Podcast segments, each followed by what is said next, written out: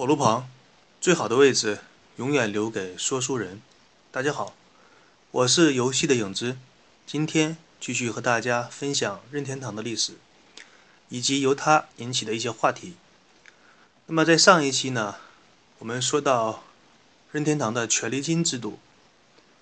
在此呢阐述一下我个人对于一家公司在一个行业当中做大做强。甚至做到垄断地位之后，他的种种行为，事实上古今中外，无论任何一个行业，直到有一家公司把他的业务在这个行业当中做到垄断的程度，那么基本上可以定性为是这家企业的美梦，同时也是在这个行业当中所有消费者的噩梦。这一点，无论是对于那些。法律和相关规定比较健全的欧美国家，还是亚洲当中比较发达的国家，日本、韩国，以及我们生活的自己的这个国家，就这一点规律来说，都是通用的。像现在我们很多的用户比较喜闻乐见的苹果公司，也是利用它在手机行业的垄断地位，在赤裸裸的耍流氓。随便举几个例子，像很多苹果自己的操作系统当中的功能，很多是不是苹果自己公司研制出来的？他们只是把别人研发出来，而且在市场当中使用比较成熟的技术，通过收购啊和种种的威逼利诱，把它弄到苹果的操作系统当中。像当年比较比较具有话题性的语言助手 Siri，就是其他公司的一个产品。原来是在苹果商店里进行贩卖的，苹果公司觉得这个东西很好，于是就把它收购过来，然后呢，第一时间在自己的苹果商店里边把这款软件下架，在下一次苹果系统的 iOS 更新的时候，把它整合到了自己的系统当中。像这个案例，苹果公司做的还算有点人味儿，许多对苹果公司系统本身造成威胁的软件，苹果公司都是直接让它在苹果公司商店里下架，没有任何理由。这样的做法呢，就造成了让很多用户觉得世界上只有苹果公司的系统做得好，但是很多比苹果公司做得更好的软件就没有机会被大众所发现和使用。这是苹果公司的胜利，同时也是对于那些好软件有需求的用户的失败。同样这样做的是当年硅谷的巨头微软公司，以前在发展的时候出现过一次又一次。大鱼吃小鱼的故事，那是在微软垄断了个人 PC 操作系统以及网络浏览器 IE 之后的故事。当时计算机办公软件开始实现了一个热潮，微软于是趁热打铁推出了自己的办公软件，也就是说被很多白领和办公人士所熟悉的 Office 套件。这套软件最广泛、最广泛被大众用户所熟知的有三款软件。一款软件是对于文字处理的 Word 软件，一款是对于会计使用比较多的图表软件 Excel，还有一个是幻灯片和演讲的时候用到的 PowerPoint，也就是我们常说的 PPT。还有一些妹子喜欢把它可爱一点的叫做泡泡。那么大家不要小瞧这三款软件。这三款软件对于微软公司本身推出，最开始的时候也是采用当年和 IE 浏览器一样的流氓做法，几乎是免费送给用户来使用。但是在这个时候呢，同时期的计算机市场上至少还有十几家大大小小的办公软件的开发的公司，微软公司这一做法呢，毫无疑问是断送了这几家软件公司的发展和前途。而当时这个时期呢，正好是美国。行业市场当中，垄断法、反垄断法的刚刚形成，所以这十几家公司呢就联合起来，将微软告上了法庭。这场反垄断行业的官司，在整个计算机业甚至是全球的报道来说，都是具有历史性意义的。记得当时的《时代周刊》有一个标题是这样报道这场官司的，那个标题是“微软打了一个喷嚏，全世界都跟着感冒”，因为全世界。基本上，个人 PC 操作系统全用的是微软嘛。我还记得在一篇深度的报道当中，介绍了这样一个令我印象深刻的场景：有一个 IT 公司的发言人，他在微软反垄断法庭审判的时候，是这样对法官说的：“他说，请问法官先生，这个世界有哪一家的公司它的股票只涨不跌？请问这个世界上有哪一家计算机公司它每一年的净资产的增长超过百分之二十，并且还持续着每年与日剧增的增长的势头？只要这家公司想涉足的领域，那么那片市场原来的厂商。”只会成为它的牺牲品和失败者。那么我个人呢，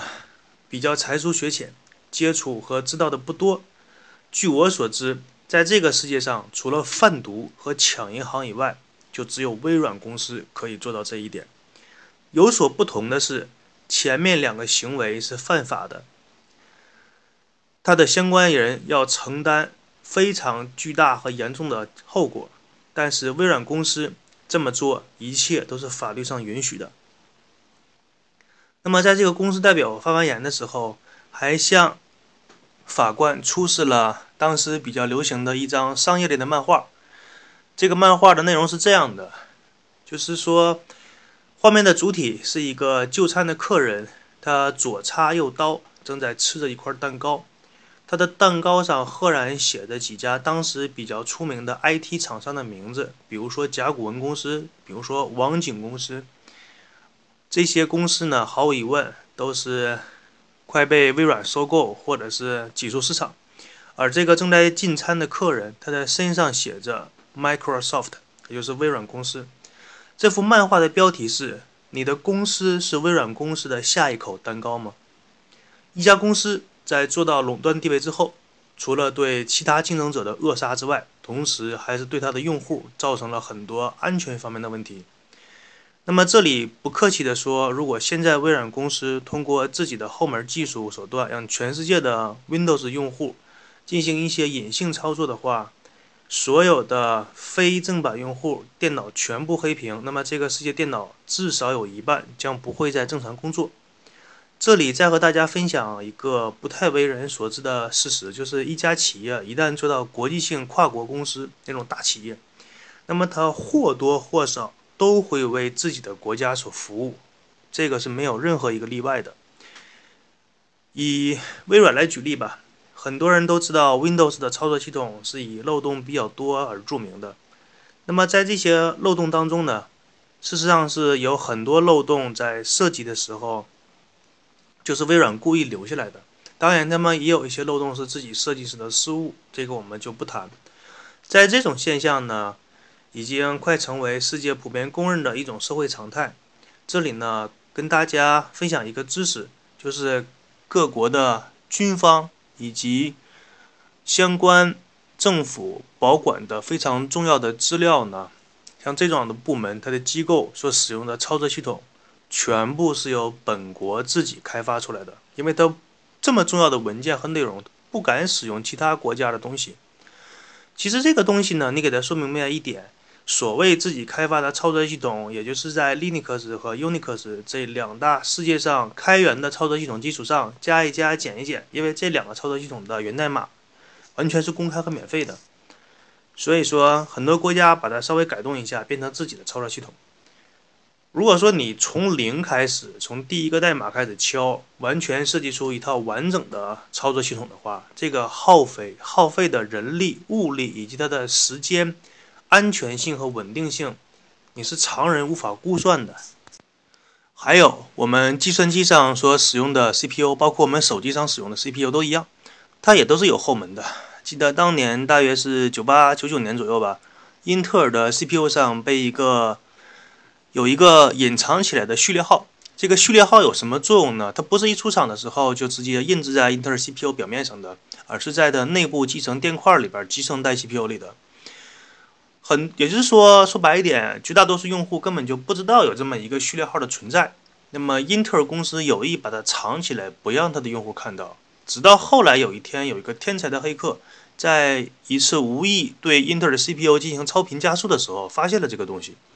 那么，根据这个黑客的一些研究，他发现英特尔只要通过这个隐藏起来的序列号，可以精确的知道每一块 CPU 的具体的物理位置。那么用老百姓的话说，就是我们现在手机的定位的功能，随时随地知道你在哪儿。可以通过 CPU 来知道你家或者你公司的位置。同样呢，英特尔公司也可以通过非常简短的隐藏性的内部命令，让这些 CPU 这些命令通过网络传达到英特尔 CPU，并且在几秒钟内让这个 CPU 停止工作。所有的这些东西，微软也好，苹果也罢，甚至是英特尔 CPU，他们平时的时候并不会使用这些他们故意留下的后门、隐藏起来的命令序列号等等一些东西。但是，一旦在特殊的时期，比如说战争时期，就会一个命令敲下去，你和我的电脑瞬时黑屏，就不再工作，你就和你的电脑说再见了。其实，很多听众呢，和一些年少热血的年轻人一样，崇尚权威，向往力量。但是，一个公司也好，一个组织也罢，如果过于强大的话，那么作为普通的群众和用户，你将不再是享受到这个公司所给你带来的服务，这个产品所给你带来的享受。而是受到隐藏性的控制和很多不合理的东西种种，所以说现在在世界上一些发达的国家，他们推行反垄断法，这个是绝对是合理和来保护我们消费者的。所以说，当年任天堂它的家用机占据了日本垄断市场地位之后。开始实行了臭名昭彰的权力金权力金制度。那么以现在反垄断法来看，这个权力金制度绝对是百分之百的垄断，没有任何的解释。其中被大家谈论最多的呢，是权利金当中的分成制度。也就是说，举个例子，你的一盘游戏卡带，如果卖到一千日元的话，那么其中可能五百到六百，甚至说到七百日元的直接归任天堂。那么大家就可以想一下，这个有多么的不合理，因为这个游戏是游戏厂商做的，你任天堂不过是提供了一个主机罢了，你就要收那么高的费用，那么厂商还活不活呢？这一点呢，像现在国内大多数的游戏平台提供者也是这么做的，包括在国内开展正版游戏的 Steam，以及其他相关代理的三国游戏也都是这么做的。在这里呢，我不仅要跟大家诉说一下 Steam 在国内运行的恶劣手段。首先，你作为一个游戏平台的提供商，你提供游戏，提供一个游戏平台，你第一点要做到的就是你的服务器运行要流畅、要稳定，不是你动不动抽个风，服务器忽高忽低。而事实上，在绝大多数情况，Steam 连这一点都做不到。我个人呢，在周末和闲暇的时间呢，喜欢打一打街头霸王。在网上和一些玩家进行对战，那么格斗游戏呢，对卡顿就额外的敏感。那么很多时候我会感觉到它这个平台是经常的卡顿，红色的信号。街头霸王呢，在网络连接的时候分三种信号，最好的时候是绿色，差一点的时候是黄色，最卡顿的时候呢是红色。那么基本上百分之九十以上的时间，这个信号完全就是红色的。而且对于不同的网络，比如说网通电信和铁通之类的互相之间的连接，异常的不好。它这个是需要你在网络上进行一些优化处理。那么根据我的观察呢，Steam 几乎是没有什么优化处理，就是直连。那么我为什么对这个卡顿的感觉特别强烈呢？因为我以前在微软的 Windows Live 的游戏平台上进行过街霸的对战，那么这个对战是非常流畅的，几乎和单机没有什么区别。你看看人家那个服务器的稳定性，那个网络优化的程度做到什么程度？你再看看 Steam，真的，你吃过好的东西，你就知道烂的东西有多差。用大家比较熟悉的艺术一点的形式来和大家叙述这两者区别的话，那么 Windows 的网络对战就有点像六字帧的动画片，非常流畅；而 Steam 上的网络对战呢，就有点像中国民间的皮影戏，你可以清晰的看到那个人物的每一个动作和每一个动作的转换。一卡一卡的，还有一点呢是，也是很恶心的，就是关于 Steam 的代理商的问题。那么首先呢，你选择代理商这个东西没有什么错误，多一个人帮你卖东西，你可以多卖一点。但是你 Steam 既然决定采用三果这个公司作为你的游戏代理商来替你卖游戏，那么你是不是至少应该给三果开一个和和你 Steam？分社差不多的权限呢，你不用给他管理员总总社的权限，你给他差不多的权限，什么都不给，否则你的玩家在你的代理商三果上买游戏的时候，结果却用不到 Steam 上这个平台最基本的功能，这个最基本的功能是什么呢？就是添加好友。作为一款网络游戏或者是网络游戏平台，玩家之间呢相互添加个好友，这个是最基本的功能。它甚至说都不能算是一个功能，是最基本的一个需求。而且这个功能呢，你换在世界上任何一个国家，任何一款网络游戏开发商，它也不应该是收费的。这样一个功能，你 Steam 都不给买你产品的用户开放，那你还为什么要选三果这个代理商来代理你的游戏呢？我真的是表示不理解，莫名其妙。那你就直接自己卖就好了吗？用户只有只能说直接买你 Steam 的游戏，哎，这可以，玩家之间可以互相之间加好友。那么通过你的代理商山果来买你 Steam 的游戏，这个就不可以加好友，这有什么道理呢？你告诉我。结果你让山果代理你的游戏，玩家买完之后还不可以加好友，你这不是销售欺骗吗？网络游戏添加好友是基本中的基本，就算是国内这种以烂、以差、以骗钱著名的流氓公司，我都没有看到任何一家说你玩国产的网络游戏是需要花钱才可以加好友的，我都没有见到有这么无耻的。结果 Steam 做到了，我真的是佩服。很长一段时间呢，我总觉得国产的网络游戏厂商是脏乱差，是没有下限的代表。但是我没想到有一个美国公司把它打败了，我真的是发自内心的敬佩你，Steam 太了不起了。街头霸王呢，是我在 Steam 上买的第一款游戏，同时呢，如果不发生意外的话，可能也是我在 Steam 上买的最后一款游戏，因为我实在是无法忍受这么